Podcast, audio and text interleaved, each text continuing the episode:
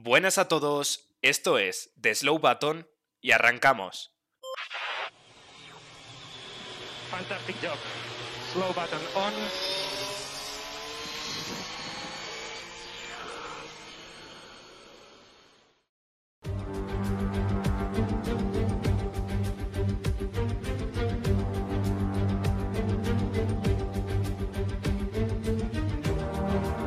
Muy buenas tardes, es lunes 30 de mayo, ya sabéis que siempre solemos grabar el episodio los domingos, pero cuando no se puede, pues lo grabamos el lunes y por eso estamos aquí, como siempre, los tres, pero esta vez para hablar del Gran Premio de Mónaco.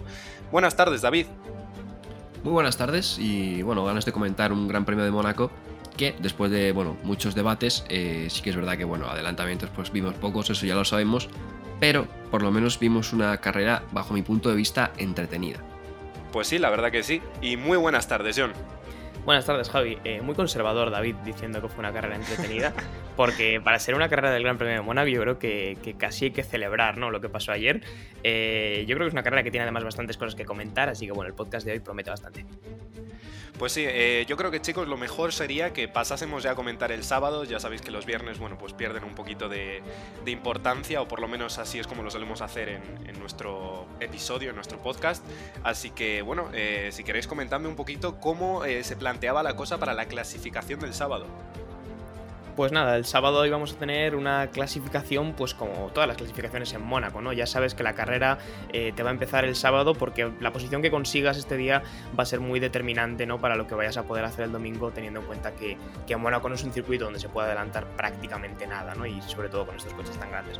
Entonces todos los pilotos la encaraban, yo creo que intentando buscar la mejor posición eh, y bueno, íbamos a tener, como ya empieza a ser también otra vez tradición en Mónaco, eh, un final sobre todo de quali bastante, bastante ajetreado con su clásica bandera roja y su, bueno, ese final un poco prematuro ¿no? de, de la clasificación con el accidente de Checo Pérez. Pues sí, la verdad que al final vivimos, bueno, pues un poquito de, de pánico en esa Q3, que ya nos adelantaremos a, comentarlo, eh, pero de momento yo creo que lo oportuno sería hablar de la Q1, que seguro que David nos puede comentar quiénes cayeron y cuáles eran las sensaciones eh, para la Q2. Bueno, cayó Wang Yuzu, eh, los Alfa Romeo sí que es verdad que no pudieron rodar demasiado, tampoco es que fueran muy allá, pero sí que es verdad que Zhu todo el fin de semana estuvo bastante atrás, decimo novena posición para Latifi, Stroll, Gasly que se quedaba en la Q1, era uno de los favoritos para estar por lo menos bien arriba y no le dio tiempo a hacer la segunda vuelta y eh, Albon en la P16 eh, se quedó también en Q1. Efectivamente, yo no sé si, yo no sé chicos si me podéis comentar qué es lo que pasó, porque eh, es verdad que se quedó Gasly eh, justo a como unos 50 metros de poder comenzar la vuelta. Hubo tráfico, hubo lío de radios, ¿qué es lo que pasó exactamente? Yo creo que básicamente fue una cuestión de, de tráfico y de un poquito también de falta de comunicación, yo creo que con, su muro, ¿no? Se quedó realmente cerca, o sea, venía ya encarando totalmente la recta, igual le faltaban, como tú has dicho, 50, 40 metros para llegar a metra antes de que se le, se le acabara el cronómetro de la sesión. Bueno, al final eh, estas cosas requieren mucha precisión y mucha comunicación y a Gasly le faltó ahí un poquito, así que tenía que empezar la carrera desde la P17. Pues sí, así fue. La verdad que, bueno, un poquillo mal por parte de, de Gasly, por parte del equipo, la comunicación y todo esto. Y bueno, eh, opinión, voy a dar la mía. eh, la verdad que Gasly este año está un poco flojo. eh, y desde aquí os animo, chicos, a que en un episodio de estos más relajados que hagamos en un futuro, bueno, pues nos animemos a comentar quiénes, has- han sido la mayor decepción en cuanto a pilotos y, en cuanto a equipos. Pero para mí, desde luego que Gasly este año está flojo, no, no sé muy bien a qué se debe. Q2, eh, teníamos en decimoquinta posición a Schumacher, decimocuarta Ricciardo, decimotercera Magnussen, decimosegunda Bottas y decimoprimera Sunoda.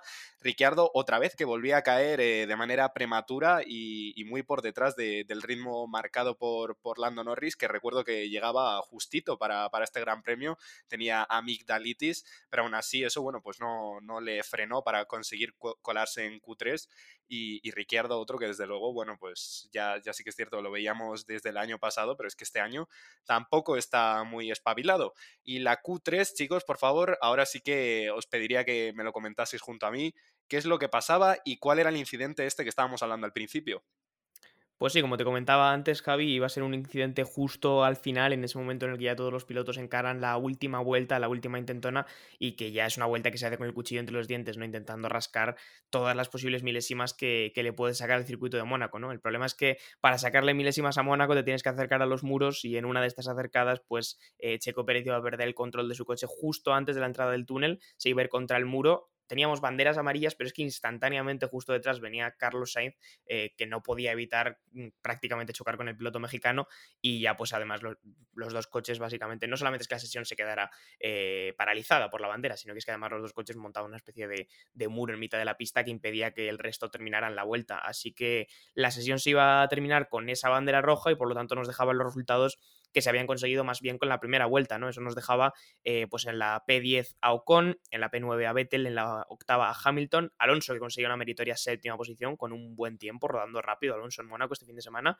en la sexta Russell, en la quinta Norris, que como decías está bastante por encima del nivel de Ricciardo en ese McLaren, y después ya los cuatro de arriba, pues Verstappen en la cuarta, Pérez en la tercera y arriba primera línea para los dos Ferraris, Sainz de la segunda y Leclerc en casa saliendo desde la pole.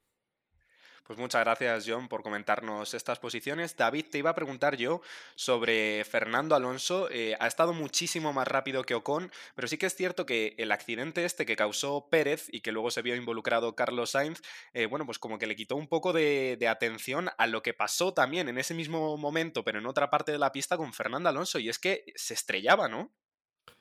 Sí, Alonso en la, en la última vuelta de, Q3, justo antes de. Bueno, iba, él iba después de todo el lío este, entonces no, no llegó allí. En Mirabó, eh, saliendo de casino, eh, chocó ahí y, luego, además, por rueda de prensa, dijo que, que, había sido totalmente fallo suyo, que estaba cambiando algo en el volante y que frenó tarde. Y, ya está, simplemente eso. Además, admitió el error y, bueno, y aún así no le impidió estar delante de Ocon, eh, ocho décimas creo que fue todo el fin de estuvo pues un segundo, seis décimas delante del piloto francés.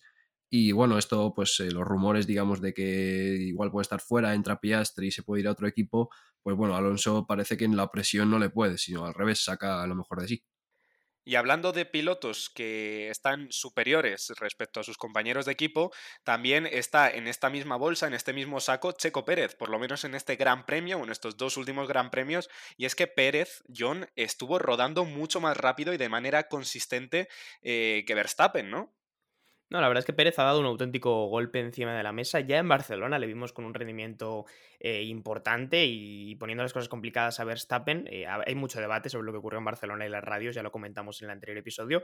Pero llegó a Mónaco, yo creo que Pérez en un estado de forma magnífico y ha estado todo el fin de semana eh, demostrando que, bueno, que al final iba a consumar lo que, lo que ha sido una victoria en este Gran Premio, ¿no? Ya en la, en la clasificación, como comentas, estaba P3 por delante de la, de la P4 de Verstappen evidentemente con esa última vuelta que no se pudo completar, pero muy buen ritmo de Pérez, que ya digo, eh, no está en absoluto achantado ante Verstappen, que siempre es un rival de equipo bastante complicado que, para tener. Efectivamente, eh, desde aquí, eh, bueno, pues le pediría a los oyentes que quizá no se han metido en Instagram en, este día de hoy, bueno, pues que revisasen la última publicación. Estamos hablando de, una publicación en la que comparamos a Verstappen con Pérez y es que es cuanto menos alucinante ver que Pérez está a tan solo 15 puntos de Verstappen y que de haber ganado el Gran Premio de Barcelona, que recuerdo que, bueno, pues por órdenes de equipo tuvo que dejar pasar a Verstappen, estaría a día de hoy a única a únicamente tres, puntos. Es algo que, de verdad que, bueno, pues demuestra que Checo Pérez está en una grandísima, eh, en, un grandísimo estado de forma física y la verdad que, bueno, pues eh, habrá que ver cómo continúa esto, pero sí que es cierto que, oye, que Checo tiene, tiene algo que, las anteriores temporadas no había estado demostrando o que por lo menos nosotros no sabíamos que era así. Dicho esto, yo creo que lo mejor sería pasar ya a, la carrera al domingo y es que a pesar de que por la mañana nos despertamos con una predicción de, que no iba a haber lluvia, bueno, pues Mónaco, como está rodeado de, unas montañas así, bueno, pues parece que como que enganchó unas nubes y a falta de 10 minutos, cosa así, David, eh, se puso a llover en el circuito de, Mónaco y vaya si empezó a llover. Sí, sí, es que además eh, fue todo como una montaña rusa de emociones porque ya desde toda la semana venían anunciando que iba a llover eh, durante la carrera, ¿no? Pero según se acercaba el fin de semana, la predicción de lluvia bajaba mucho y el domingo por la mañana, vamos, me levanté a ver la Fórmula 2 y la Porsche y estaba raso, o sea, no había ni una nube, ¿no? y, de repente se agarraron ahí las montañas, eh, además en un momento se tapó el cielo y, empezó a llover fuerte, ¿no? y esto provocó, pues bueno, varias cosas, ¿no? Provocó otra vez una vuelta a la FIA 2.0 del año pasado, eh, lo que pasa que luego comentaremos también porque al parecer eh, la lluvia no fue el, motivo por el que se retrasó la carrera, sino porque hubo un corte eléctrico en el sistema de, arrancado, digamos, en los semáforos, básicamente, eh, al parecer. Entonces, bueno, la lluvia como que al parecer tapó un poco esto, se retrasó la carrera, bueno, hablaremos de esto más, más allá, pero bueno, líos de la FIA. Pues mira, yo, David, personalmente no tenía ni idea de que hubo este corte eléctrico. Eh, bueno, por lo menos es un motivo eh, por el que la carrera no empezó antes, pero de todas formas creo que John nos puede comentar algo que leyó por Twitter, aunque bueno, Twitter es Twitter, eh, todo con pinzas, por favor, pero supuestamente no estaban de acuerdo los dos directores de carrera en cómo y cuándo reanudar la carrera. ¿Es así, John?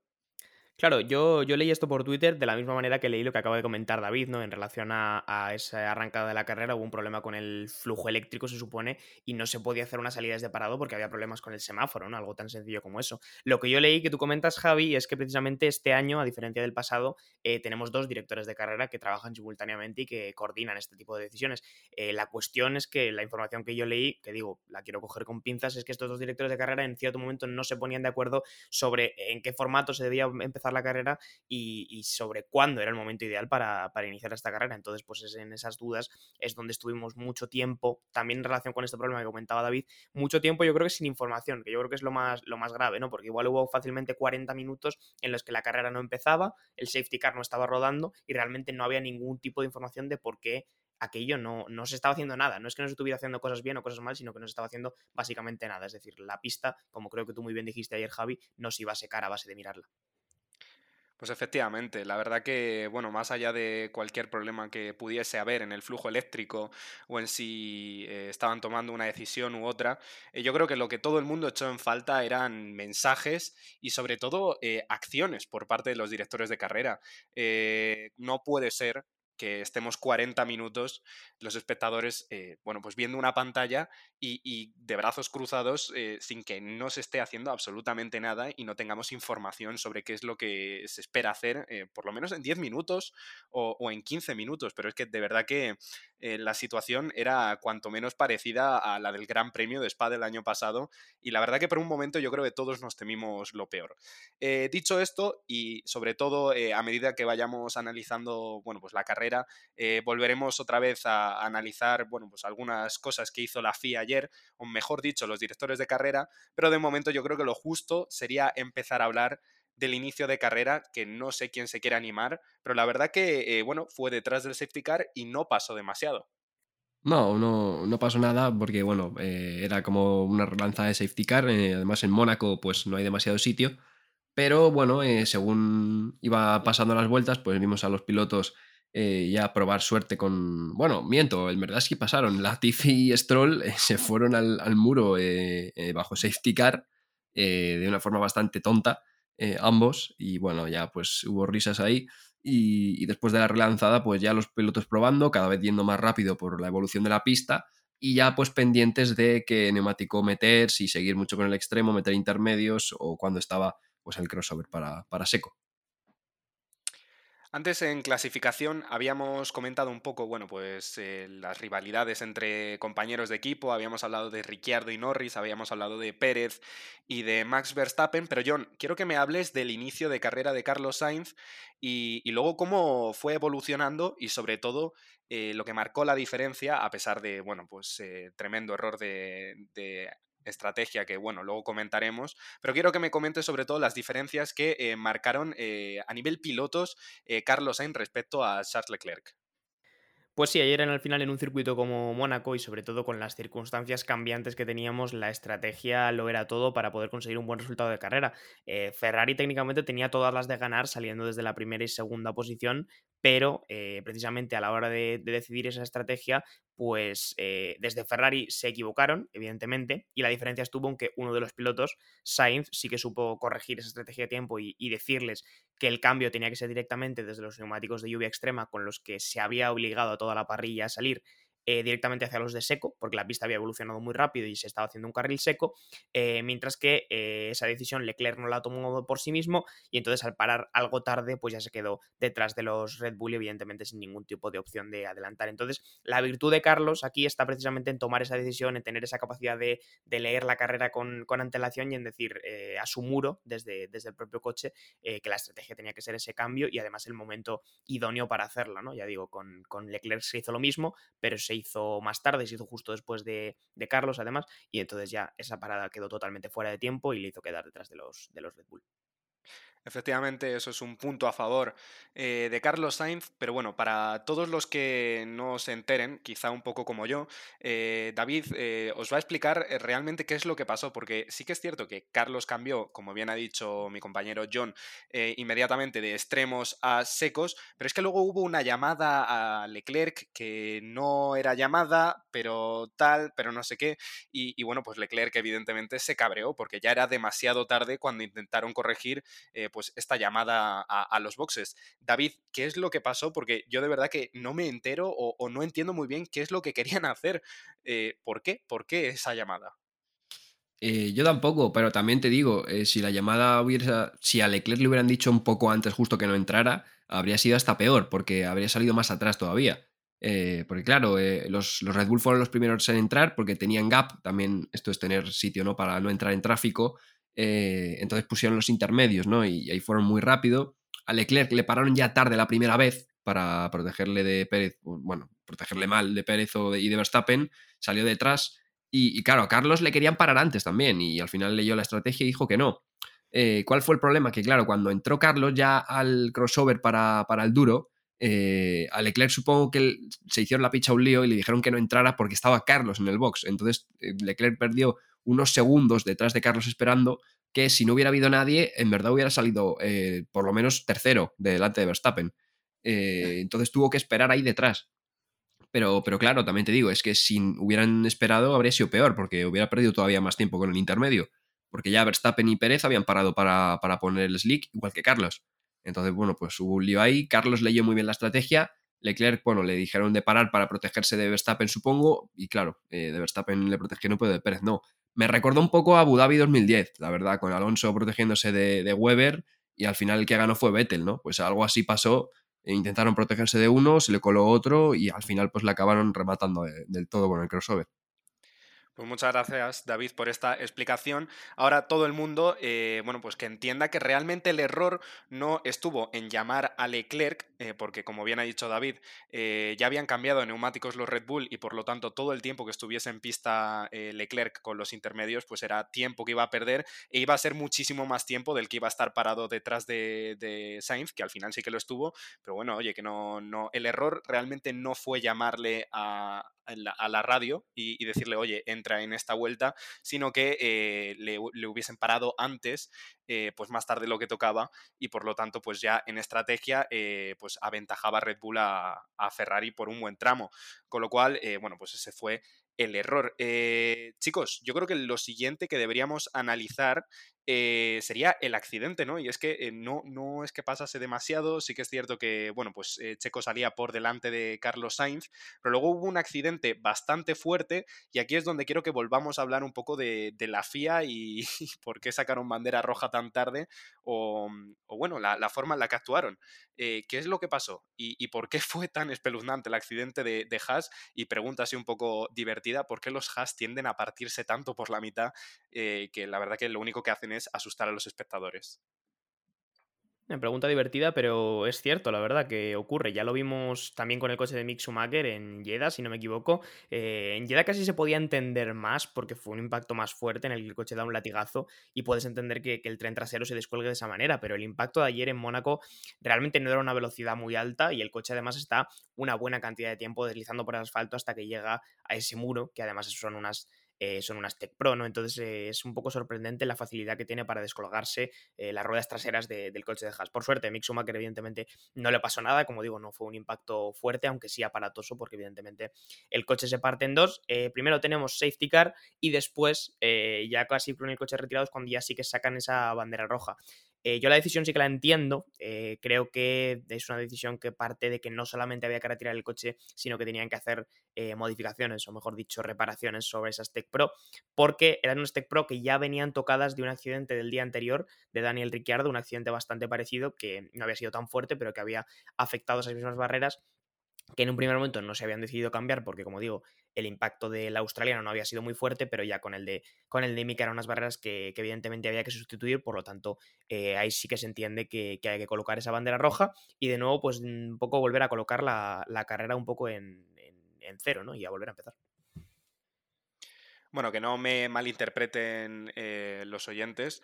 Eh, por si me he explicado mal, yo evidentemente estoy a favor de que saliese la bandera roja. Lo que cuestiono, y luego te pregunto, David, es por qué se hizo tan tarde. ¿Por qué en Mónaco, en lluvia y estando, bueno, las escapatorias, entre comillas, si a eso se le pueden llamar escapatorias, porque estando tan cerca, eh, un coche accidentado, una caja de cambios partida a la mitad y puesta a escasos metros de, lo que es la zona de, por la que trazan los pilotos, ¿por qué no se sacó la bandera roja antes?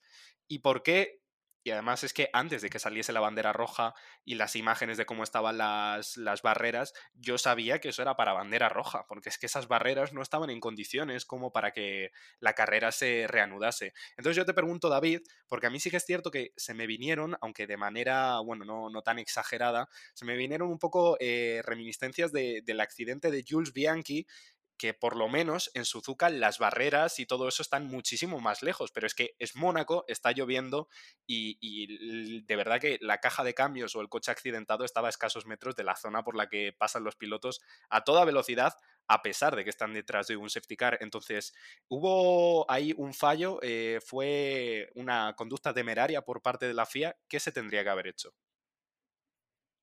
Mm, la verdad es que no lo sé. Yo creo que lo que intentaron. Yo creo que intentaron retirar el coche y luego. O sea, lo que estuvieron es lentos a la hora de ver que las Tech Pro estaban dañadas. O sea, tampoco creo que hace falta saber demasiado de cómo es un accidente para saber que esas Tech Pro había que cambiarlas, ¿no? Yo creo que ahí estuvo el fallo, ¿no? Luego lo del peligro, bueno, no lo sé, la verdad, porque, bueno, sí que es verdad que ahí con un safety car es una zona justo que es algo recta, entonces sí que ves al fondo, ¿no? Que es el, el accidente, entonces igual los pilotos eh, sí que podían evitarlo, ¿no? O sea, ir a una velocidad ahí baja para evitarlo. Lo que sí que creo que dudaron, ¿no? Para ver si estaban o no las Tech Pro rotas y ahí perdieron tiempo porque retiraron el coche, limpiaron todo y luego al final tuvieron que cambiar las, barreras, ¿no? Eh, entonces, bueno, no sé, un fallo, sí, puede ser. Yo creo que igual más que de seguridad, de eso, ¿no? Un poco de estar ah, avispado, ¿no? Viendo que, las barreras había que cambiarlas de, de antes, ¿no? Pues sí, bueno, sea como fuere, la verdad que em, tienen que estar más avispados. Eh, la carrera en Mónaco ya había empezado tarde y evidentemente pues la gente paga por ver una, una carrera por completo y, ayer no, la, carrera fue a tiempo, no, fue, no se completaron las 77 vueltas que normalmente suele tener el Gran Premio. Pero bueno, eh, la verdad que espero que esto suponga un punto de inflexión para las decisiones, o por lo menos para la rapidez con la que se toman las decisiones en, ahí en dirección de carrera, eh, para lo que resta de temporada, porque sí que es cierto que de seguir así, eh, yo me empezaría a preocupar y no sé si de verdad eh, se está haciendo mejor que el año pasado, a pesar de que eh, yo el año pasado critiqué mucho lo que, lo que hizo Michael Massey. Eh, dicho esto, evidentemente, pues una bandera roja lo que implica es que los coches tienen que volver obligatoriamente a los boxes y ahí, bueno, pues se pueden reparar distintos, bueno, pues, distintos detalles aerodinámicos del coche, pero sobre todo, y esto influye muchísimo en la estrategia, se pueden cambiar los neumáticos y sorpresa, John, eh, la mayoría, estamos hablando de que en ese punto de la carrera había 18 coches en pista, eh, o, mejor dicho, en boxes en ese momento, había 10 que pusieron neumáticos medios y 8, entre los que estaban los Ferrari, que pusieron neumáticos duros. ¿Por qué? ¿Qué pasó, John? Bueno, decisión bastante cuestionable en el, en el primer momento, eh, la verdad, sobre todo de cara a los Ferrari, que eran los que podían estar peleando por, por una victoria, eh, porque en ese momento, si no me equivoco, teníamos el siguiente orden. Teníamos a Pérez en primera posición, Sainz en segunda, Verstappen en tercera y Leclerc en cuarta. O sea, estaban totalmente intercalados. Los dos Red Bull decidieron salir con medios, los dos Ferrari decidieron salir con los duros. Ya digo, para este momento de la carrera, después de la bandera roja y de que ya había empezado con retraso, la carrera iba a terminar por una cuestión de tiempo, tenía que terminar a las 6. Yo creo que para ese momento debían de ser como a las 5 y cuarto o así, o sea que nos quedaban como unos 45 minutos de carrera y eh, la decisión sí que fue bastante cuestionada. De hecho, nosotros eh, nos sorprendió bastante que los Ferrari apostaran por el neumático duro. Luego se vio que en realidad ese neumático medio sí que sufrió bastante de graining de cara al final de la carrera, pero siendo Mónaco es probable que los Ferrari sí que tendrían que haber eh, arriesgado un neumático un poquito más blando porque por mucho que el neumático se te quiera desgastar hacia el final de la carrera, no te van a pasar tan fácil porque al fin y al cabo es Mónaco, ¿no? Entonces esa fue un poco la decisión dudosa que como digo, pues al final nos llevó a que después de los 45 minutos de carrera la cosa se quedara exactamente igual, no hubo más movimiento. Sí que es cierto que en carrera, por lo menos en clasificación, sí que vimos que claramente el Ferrari, bueno, y tampoco tan claramente, pero el Ferrari iba un pelín más rápido que, el Red Bull, y en carrera tampoco lo, pudimos ver precisamente por esto que estábamos comentando de que, bueno, pues unos montaron el neumático duro y otros el medio. Eh, yo, mi opinión sobre esto es que, bueno, el Ferrari y yo creo que todo el mundo lo sabe ya a estas alturas de la temporada, degrada mucho el neumático eh, y quizá fue un poco, bueno, pues un movimiento mm, eh, conservador por parte de Ferrari. No querían verse en las lonas al final de la carrera, aunque, como bien dice John, Mónaco es Mónaco. Eh, en un gran premio, no me acuerdo ya qué año fue, bueno, pues Ricciardo contaba con, con 250 caballos menos de los que los demás coches tenían y aún así no le adelantaron. Entonces, bueno, pues la verdad que nunca sabremos si de verdad podría haber adelantado Ferrari eh, con los neumáticos medios al Red Bull también con neumáticos medios. Eh, dicho esto, bueno, pues tampoco queda demasiado por analizar. Eh, David, la verdad que lo que restaba de carrera íbamos a ver cómo Checo Pérez hacía ese magistral control de, de, desgaste de neumáticos y Carlos Sainz pues iba a estar evidentemente pues detrás de Checo Pérez. Sí, al final si se cuestiona Mónaco es por cosas como esta, ¿no? Y bueno, lo de Ricciardo es todavía peor, ¿no? En, en 2018. Eh, bueno, es un circuito que al final con estos nuevos coches ya era de por sí siempre difícil adelantar, pero con estos coches más grandes, ¿no? Y, con más aerodinámica, pues es todavía más complicado, ¿no?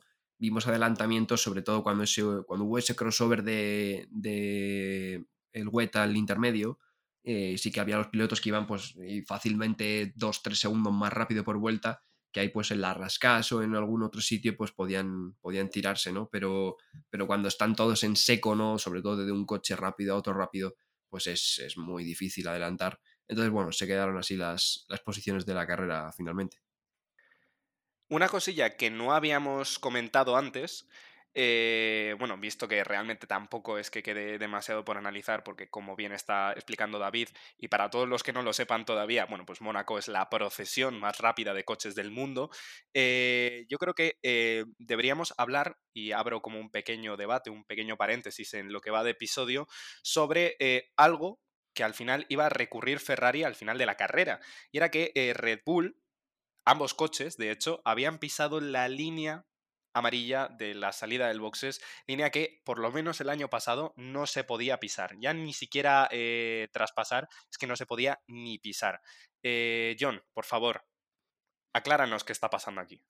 Pues jaleo interesante y ayer tarde de, estar actualizando bastante las noticias para ver qué es lo que pasaba, porque durante la carrera nosotros en la televisión y los espectadores, si estuvieron atentos, pudieron ver a Verstappen a la salida del box pisar esa línea. Eh, el problema es que durante la carrera lo que se nos mostró es que la FIA estaba investigando eso mismo, pero hecho por Pérez. Así que en un primer momento, teniendo en cuenta esa disonancia entre lo que habíamos visto y lo que nos decía la FIA, parecía que era un error. La cuestión es que lo habían hecho los dos pilotos de Red Bull, tanto Pérez como Verstappen, como nos iba a comentar Binotto en rueda de prensa después de la, después de la carrera. Entonces ahí es donde ya surgía el lío. Eh, Ferrari fue, Ferrari reclamó que esto técnicamente no se podía hacer y que por lo tanto, teniendo en cuenta los antecedentes, pues ambos pilotos de Red Bull se podían enfrentar a una multa o una penalización de 5 segundos. Eso habría convertido a Carlos Sainz en ganador de su primera carrera de Fórmula 1 y si no me equivoco creo que también habría subido a Leclerc, no sé si hasta la segunda o por lo menos hasta la tercera posición, ¿no?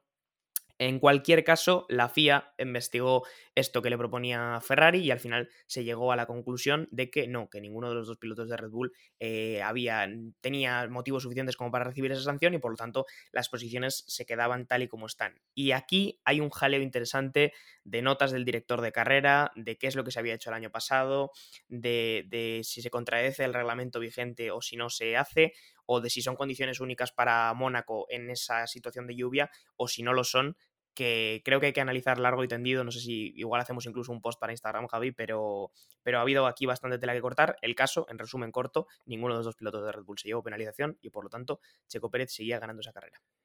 Pues muchas gracias, John. La verdad que sí, deberíamos plantear a ver si hacemos un post eh, para Instagram.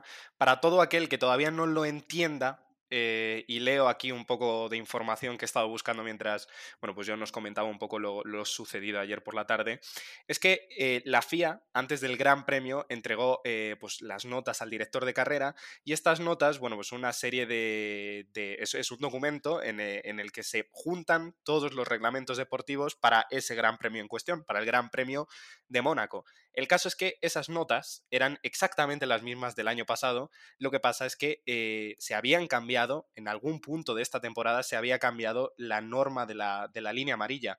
Ya no es que eh, se fuese a penalizar eh, el hecho de cruzar la línea amarilla, sino que a partir de ahora se permitía eh, estar tocándola siempre y cuando el coche estuviese a la derecha de la línea amarilla. Es decir, lo que hizo Verstappen y lo que hizo Checo Pérez estaba permitido.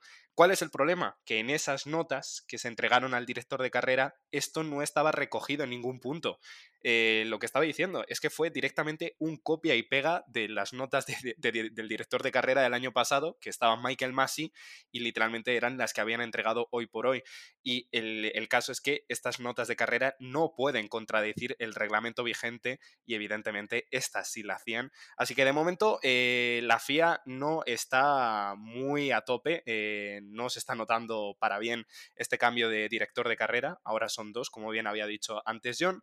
Y bueno, pues la verdad que yo creo que lo único que podemos hacer es esperar a ver cómo evoluciona todo esto, pero de momento eh, mi opinión es mala, la sensación es mala. Eh, Alonso vacilando a Hamilton. Eh, David, ¿qué pasó? Creo que Alonso ha dado explicaciones, pero por lo menos lo que vimos nosotros ayer es que Alonso estaba taponando a Hamilton y de repente se fue. Entonces la, cara de tonto que se le quedó a Hamilton, bueno, pues fue increíble. Sí, Alonso al parecer decía que bueno, el viernes habían hecho una simulación de, carrera y que bueno, tenían mucho, muchos problemas con el medio.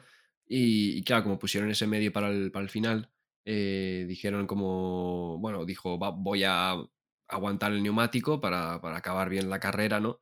Y aprovechando que Mónaco pues es un circuito que, bueno, pues que no se puede adelantar, pues iba extremadamente lento, ¿no? Yo creo que iba conduciendo, como se dice, a una mano, ¿no?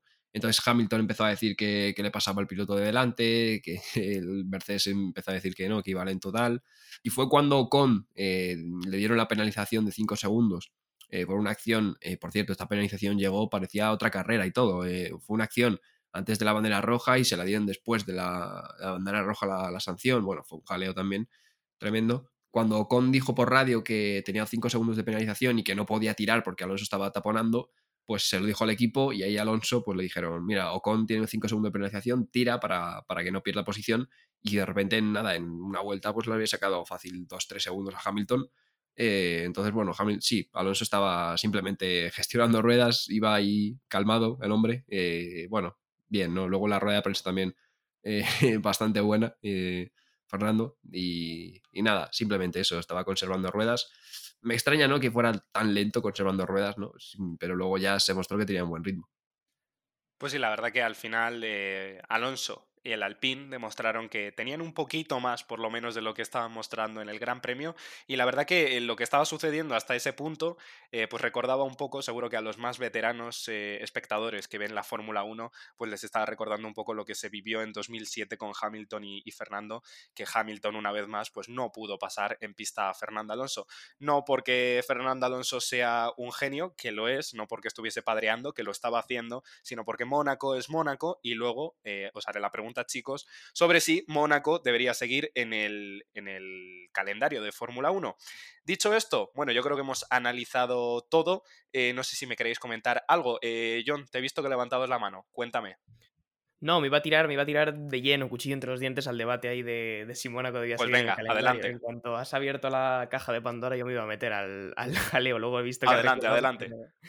Entonces, mm, Mónaco en el calendario. A ver, la carrera de ayer yo creo que, que tampoco debería tomarse como la regla definitiva, ¿no? Porque es verdad que las condiciones de la lluvia y toda la polémica que acabamos de comentar es lo que la hace un poco más interesante. Esto, evidentemente, pues no va a pasar todos los años, ¿no? Y no se debería considerar que Mónaco va a ser siempre un gran premio increíble solamente porque haya pasado esta cosa en este año. Pero creo que Mónaco sigue siendo un circuito que es mítico, que es histórico, y no solamente porque lleve muchos años corriendo se debe seguir corriendo, sino porque es un circuito especial que cambia la tendencia cada vez más grande que tenemos en el calendario de circuitos que parecen aeropuertos o parkings, como queráis llamarlos, eh, que obliga a los pilotos a esforzarse al máximo para llevar un coche a esa velocidad entre los muros a escasísima distancia, y que sí, que no está apto para adelantamientos, pero es que creo que el problema ese no viene por el circuito de Mónaco, viene porque tenemos una Fórmula 1 en la que se corre con transatlánticos.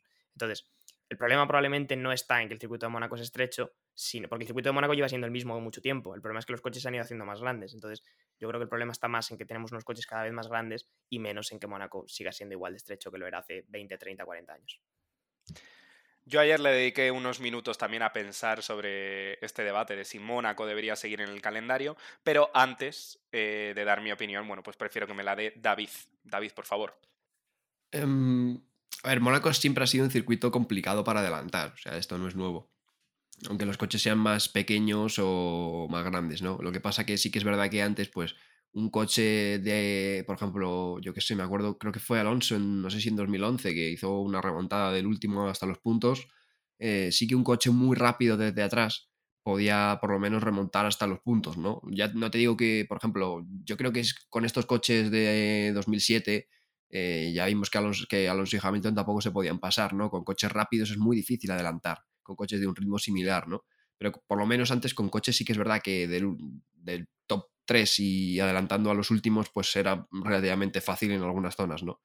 Eh, lo que pasa que esto ya no es, eh, mi opinión debería ser, bueno, no debería ser, mi opinión es que ya va con incluso con la normativa, porque a Mónaco se le acaba el contrato y al parecer para renovar tienen que, eh, bueno, el, circuito tiene que sufrir algunas modificaciones, ¿no? Y a mí es lo que viendo la carrera de ayer, eh, sí que es verdad que eché algo en falta, algún tipo de por lo menos un punto de adelantamiento un poco más ancho, un poco más claro.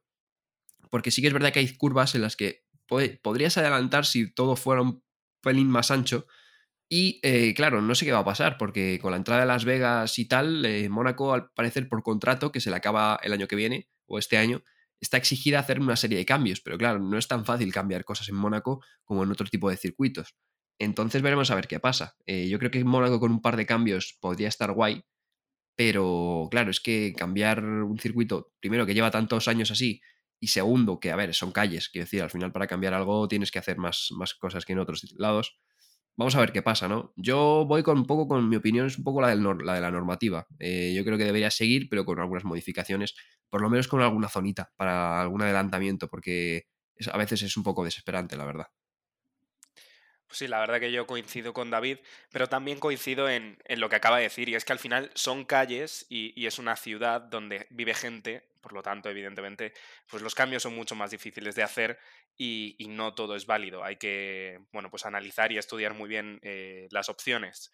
Eh, a ver, con Mónaco pasa algo, y yo estoy muy de acuerdo con lo que estaba diciendo antes John, y es que es un circuito que hace que los eh, pilotos, bueno, pues se tengan que esforzar al máximo, les exige el máximo, es un circuito mítico además, es legendario, pero yo creo que el hecho de que hoy por hoy ya no, no haya carreras interesantes en Mónaco no es algo casual, es algo que, pues con la evolución de la Fórmula 1 en estos últimos años, eh, pues ha sucedido. Yo creo que hoy por hoy Mónaco eh, va contra eh, lo que se busca en la Fórmula 1. Que tengamos coches enormes, nos lo hemos buscado nosotros. Me refiero con nosotros, me refiero con, pues, con lo que está buscando la Fórmula 1. Que corramos en circuitos mucho más grandes, que parecen aeropuertos o incluso eh, parkings de centros comerciales, pues también lo estamos buscando nosotros. Otra cosa es que nos guste o no nos guste, pero desgraciadamente hoy por hoy en Mónaco ya no se puede correr. Seguirá siendo un circuito legendario, seguirá siempre siendo un circuito que le exige el máximo a los pilotos, pero ya no es un circuito eh, en el que se pueda correr como se corría antes. Y yo creo que la Fórmula 1 simplemente pues, le dice adiós a, a una etapa y no por ello Mónaco dejará de ser un circuito legendario. Siempre estará ahí y quién sabe, en un futuro, eh, pues quizá podamos otra vez volver a las calles del Principado. Pero de momento yo creo que los movimientos evolutivos de la Fórmula 1 van contra, contra lo que la Mónaco y la competición en Mónaco, bueno, pues siempre ha pedido. Con lo cual, bueno, pues hasta ahí mi opinión de, lo que es la carrera de Mónaco. Eh, triste, pero, pero bueno, cierto. Y yo creo que Vamos ya un pelín pasados de hora, 39 minutos, casi 40 minutos de episodio. Eh, no podemos olvidar que tenemos que hacer el MVP, que se nos está olvidando, ya lo hicimos la anterior carrera, lo hicimos la ante, ante anterior carrera, pero no lo estamos haciendo desde el principio, así que chicos, por favor, eh, no se nos olvide, MVP. Pues MVP yo creo que es eh, justo y merecido dárselo a me va a doler decir esto, pero se lo voy a dar a Checo Pérez porque ayer ganó una carrera, porque ganar en Mónaco creo que es bastante especial para él y porque dentro de que, de que al final hay muchas cosas que tampoco eh, corren 100% de su mano, creo que hizo un gran fin de semana, creo que además está con una mentalidad muy buena el piloto mexicano desde, desde el fin de semana pasado y creo que está dispuesto a demostrarle a todo el mundo que, está en la pelea por el campeonato y está ahí tercero a 15 puntos de, de Verstappen, o sea que yo realmente por eso creo que este fin de semana se lo doy a Checo Pérez. Venga, David, ahora el tuyo, por favor. A ver, pues yo también tenía pensado Checo, ¿no? Eh, voy a cambiar por no, por no tal. Eh, pero bueno, eh, se lo voy a dar a Carlos, sobre todo porque, bueno, por, la estrategia, ¿no? supo leer muy bien la, estrategia de pasar directamente del, neumático de lluvia al, al, neumático slick. Y bueno, al final también una acción ahí un poco extraña con la Tiffy y los doblados que no hemos comentado. Bueno, también aquí yo creo que la FIA debería estar más dura porque los Williams también le pasó a Leclerc, que no se apartaron bien en varias ocasiones y no ha habido ningún tipo de penalización, ni siquiera de amonestación, yo creo, hacia ellos. Pero bueno, em, es por esa estrategia yo creo que se la voy a dar a, Carlos Sainz, convenciéndonos evidentemente para Checo Pérez, que si no, si lo hubiera dado John, igual se lo había dado yo también. Y también para Lando Norris, que bueno, colocó un coche ahí, al final fue sexto y estando mal. También eh, había pensado dárselo en Barcelona y no se lo di, así que bueno, por lo menos le hago una mención. Bueno, pues la verdad que entonces pocas opciones me dejáis a mí. Eh, bien visto lo de, lo de Lando Norris, David, porque lleva dos carreras que han pasado desapercibidas. Suele pasar cuando bueno, pues otros pilotos protagonizan eh, pues la trama principal de la carrera, por decirlo de alguna forma. Así que sí, eh, voy a estar de acuerdo y se lo voy a dar a Lando Norris, que desde el fin de semana pasado, cuando nosotros todavía estábamos por Barcelona viendo este gran premio tan bonito que vimos, pues estaba malo eh, en Mónaco seguía malo, tenía amigdalitis, tenía anginas y yo creo que, bueno, pues eh, de verdad que ha, posicionado el McLaren en, una, en un puesto en el que, bueno, pues realmente no, debería estar. Así que, pues sí, merecido para Lando Norris. Eh, ya está, chicos. no sé si queréis comentar algo más. la próxima carrera, y vuelve después de hace un montón de tiempo, es Canadá. yo personalmente tengo mucha ilusión. ¿Cuál es vuestra, vuestra opinión? Bueno, Javi, te voy a tener que corregir con todo el dolor de mi corazón, pero la siguiente carrera no es Canadá, es Bakú. No, 7, no. de junio nos vamos a otro circuito urbano que poco tiene que ver con Mónaco y después creo que ya sí, después ya Canadá, así que tranquilos, Canadá llegará, pero antes hay que pasar por Bakú, que por cierto el año pasado también la ganó Checo Pérez y que, es un circuito que se le da especialmente bien al mexicano, así que igual puede seguir la racha. Gracias por eh, darme el, relevo. Eh, la verdad que me he quedado frío, frío, porque eh, no solo es que me haya equivocado, sino que de verdad me ha sentado como un jarro de agua fría eh, porque tenía muchas ganas de, correr en Canadá. Canadá es un circuito que me gusta mucho. Pero bueno, pues nada, ya lo dejaremos para la, próxima ocasión. Eh, Bakú, bueno, eh, pues lo afronto también con ganas, que, es, lo, es, lo, que hay.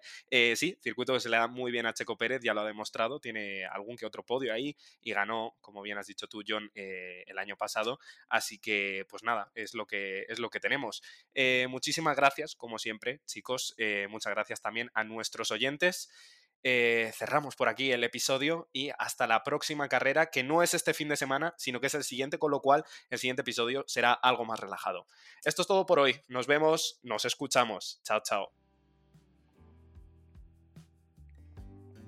Muchas gracias por escuchar este podcast de The Slow Button. Puedes seguirnos en Spotify para no perderte ningún episodio y también en nuestras redes sociales para enterarte de todas las novedades. Hasta la próxima.